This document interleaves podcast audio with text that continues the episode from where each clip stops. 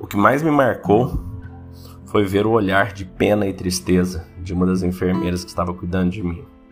Eu era o único de 22 quartos da UTI que ainda não estava entubado, mas já tinha 90% do meu pulmão tomado, e na velocidade que eu piorava, a qualquer momento chegaria a minha vez. Eu não sabia se eu tinha minutos ou horas antes de ser anestesiado para a introdução de um tubo na minha garganta, para que as máquinas pudessem respirar por mim. Que eu sabia que durante aquela pandemia, um grande percentual das pessoas que passavam por esse procedimento não voltavam mais. Durante aquele momento eu pensava com tristeza em meus filhos gêmeos, Theo e Luca, com 10 anos, que talvez fossem crescer sem minha presença. Eu pensava em minha família, minha esposa, meus pais, irmãos, amigos, a quem nem tive tempo de despedir e que por conta do isolamento da UTI do Covid, talvez nunca mais tivesse essa oportunidade. Eram tantas coisas que eu ainda queria fazer nessa vida e, no entanto, me sentia como se estivesse muito próximo de partir. Durante aqueles dias, enquanto eu lutava para melhorar, respirando com auxílio de oxigênio, que estava sempre no limiar máximo possível antes da intubação, eu pude repensar muita coisa na minha vida. Quanto tempo eu havia me preocupado com coisas materiais, fúteis e que agora não via nenhum sentido. Quanta ansiedade eu cultivei ao longo dos meus anos com trabalho, negócios, ganhos e perdas materiais, opiniões dos outros e tantas outras questões que naquele momento eu pude perceber o quão pouco importante, quão passageiro e insignificante tudo aquilo era. Nossa vida pode mudar em segundos e o quanto nosso tempo aqui é rápido, fugaz. Nós sabemos que nós somos imortais, que vamos morrer algum dia.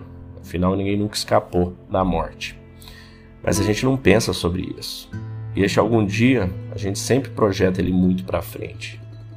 Esta experiência me fez projetar esse momento da morte para as próximas horas ou minutos, e foi muito impactante e transformadora na forma como eu passaria a me relacionar com a vida. Eu ainda não sabia, mas o que eu estava fazendo ali era um exercício de reflexão estoico chamado de Memento Mori, com mais de 2.300 anos. Graças a Deus e ao trabalho incrível dos médicos e da equipe, eu melhorei e me recuperei sem nenhuma sequela e hoje eu estou aqui com vocês. Meu nome é Léo Simão, sejam bem-vindos à comunidade da Meditação Estoica. Quando eu saí do hospital, aos poucos eu fui retornando minhas atividades, mas eu fui percebendo que eu não era mais a mesma pessoa. O trabalho, os relacionamentos, minhas antigas rotinas e atividades, nada fazia para mim o mesmo sentido de antes. Essa experiência para mim foi um choque de realidade muito grande. Eu comecei a sentir triste, sem energia, sem motivação, mesmo para fazer coisas que antes eu tinha muito prazer em fazer. Eu estava provavelmente com uma depressão em algum grau. Aquela proximidade que eu tive com a morte havia me mudado com uma intensidade que eu não compreendia ainda. Comecei a buscar sentido para minha vida. Li a Bíblia inteira duas vezes, nunca tinha lido ela antes.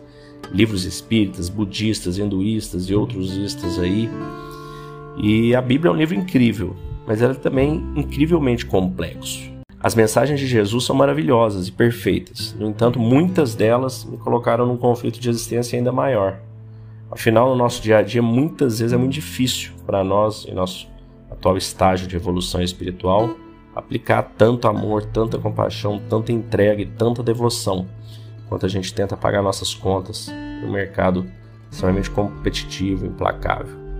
O meu conflito interno cresceu era como se os fios da minha mente estivessem ainda mais desencapados e dando curto. Eu estava bem perdido. Até que eu tive contato com uma filosofia chamada de estoicismo. Foi quando tudo mudou na minha vida. Eu já tinha escutado falar em estoicismo, muito superficialmente. Eu tinha escutado dizerem que fulano teve um comportamento estoico, ao qual eu associava uma pessoa fria, sem sentimentos, uma descrição que não poderia estar mais distante da realidade eu comecei a dar uma mergulhada nessa filosofia, a ler, a escutar, tudo que tinha disponível. Descobri que ela foi fundada 2.300 anos atrás por Zeno, que era um comerciante que naufragou na Grécia, perdeu tudo e ainda disse a frase: Bom, parece que os deuses me deram mais tempo para filosofar. foi tudo baseado nos princípios de Sócrates, né? Eu descobri que é uma filosofia dogmática, não tinha nenhum aspecto religioso, focada só realmente nas questões éticas, morais, de conduta. Ela foi disseminada por Marcos Aurelius, que foi um dos maiores imperadores do Império Romano, que ele escreveu em seu diário pessoal muito do legado do estoicismo que chegou até nós.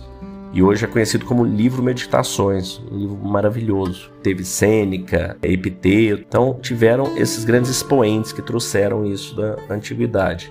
E quanto mais eu lia, mais estudava, mais fascinado eu fui ficando com aquela filosofia.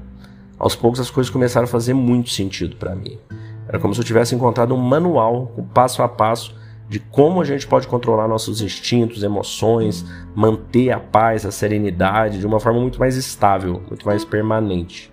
Para mim era uma fórmula de enfrentar os medos, ansiedade, inseguranças e tudo me trazia muita força, muita confiança, uma resiliência, uma autoestima incrível. Era como se eu tivesse descoberto um tesouro. E eu me perguntava como é que isso não é disseminado, como é que né, as pessoas não conhecem o estoicismo. E eu descobri que, na verdade, a gente é impactado por pessoas que seguem o estoicismo de maneiras que a gente nem sabe. Estados Unidos, George Washington, Benjamin Franklin, que escreveram a Constituição, que fundaram os Estados Unidos, eles eram estoicos.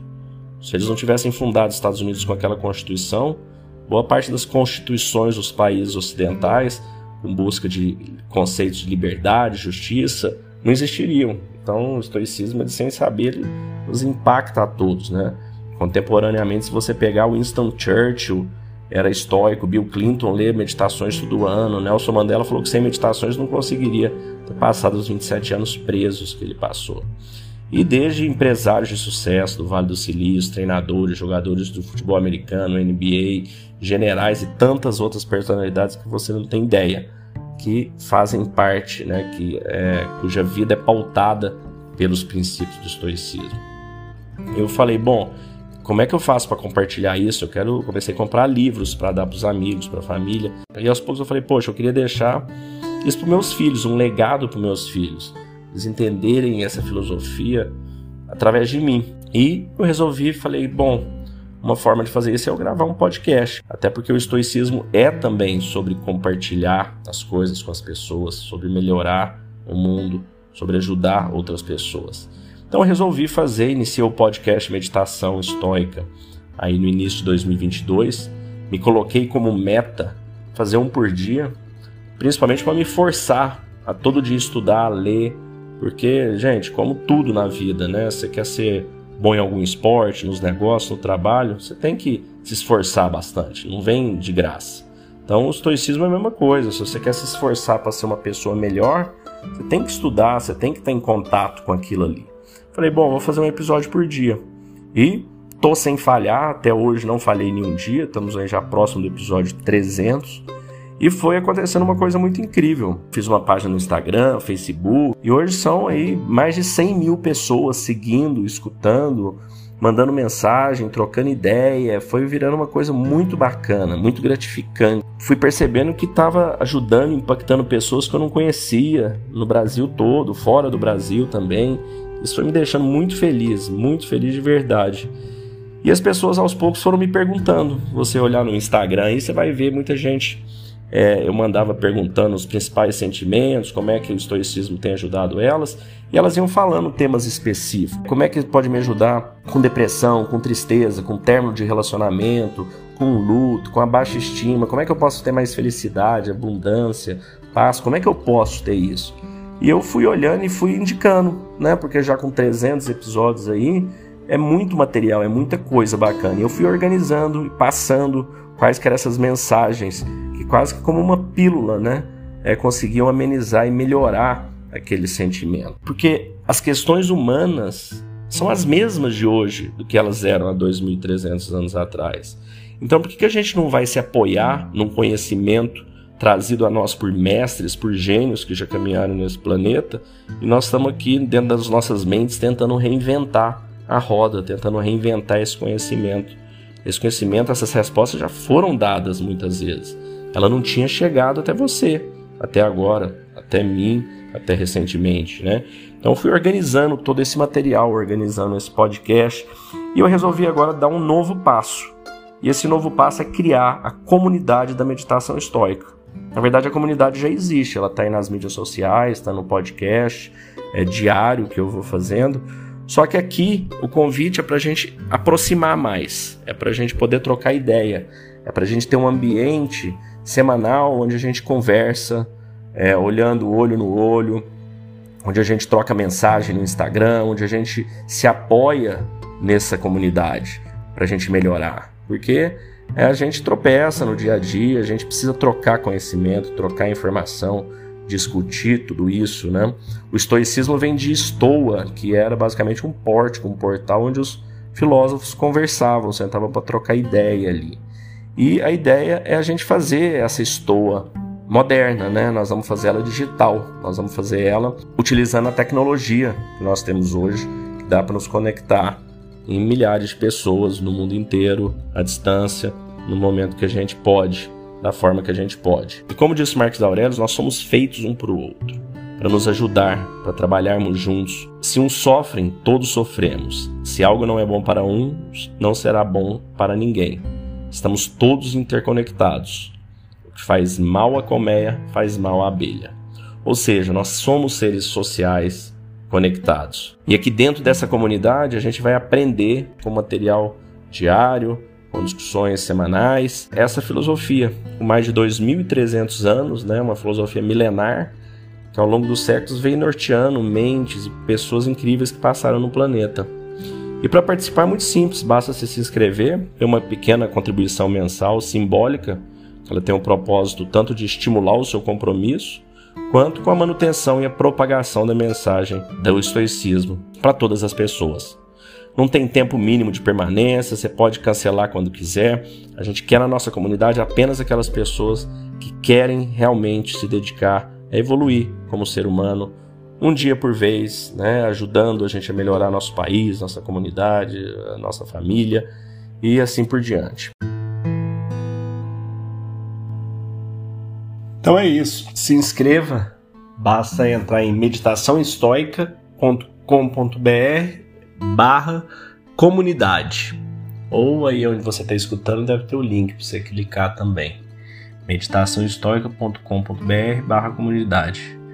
Entre e vamos juntos evoluir ao longo dessa caminhada. Te desejo um dia de abundância e paz.